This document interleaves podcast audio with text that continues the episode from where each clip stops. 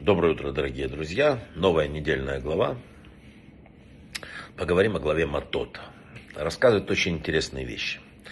Основная причина, точнее не так, давайте, основная сила человека – это его способность речи.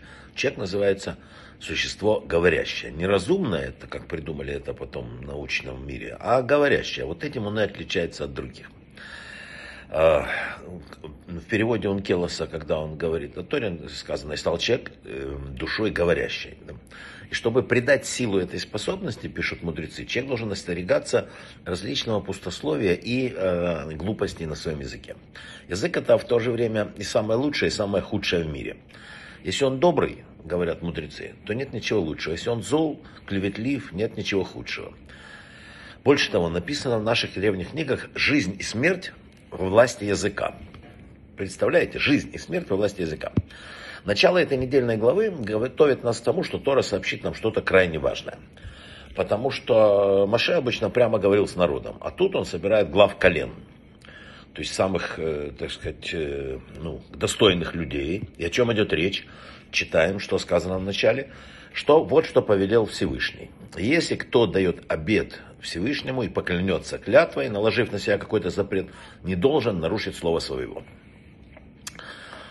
Есть очень много толкований на эту тему, есть много разъяснений, все они говорят одно. Если человек принимает на себе своим языком какое-то обязательство, говорит, я сделаю это, он обязательно должен это сделать или специальную процедуру пройти освобождение от обетов, потому что иначе все это порождает на небе некоторые проблемы.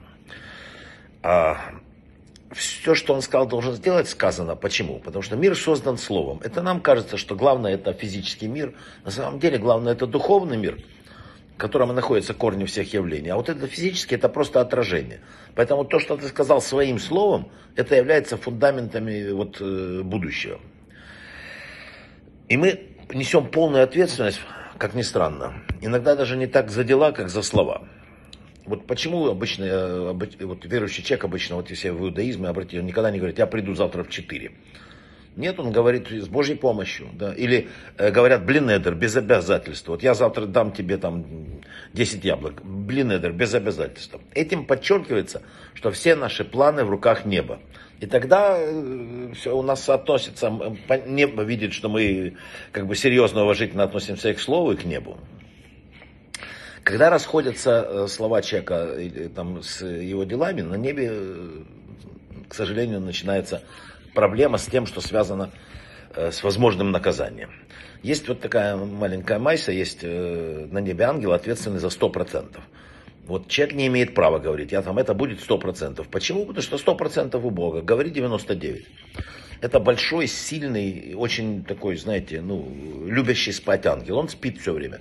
Но когда он на земле, кто-то произносит 100%, он просыпается, да, злой. Да?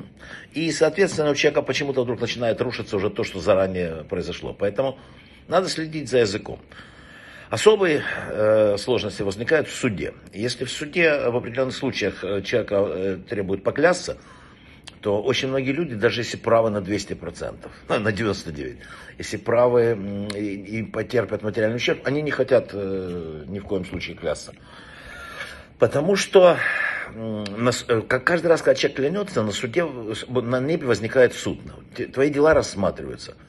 И бывает, что ну, человеку тяжело, когда э, на небе рассматривают его дела.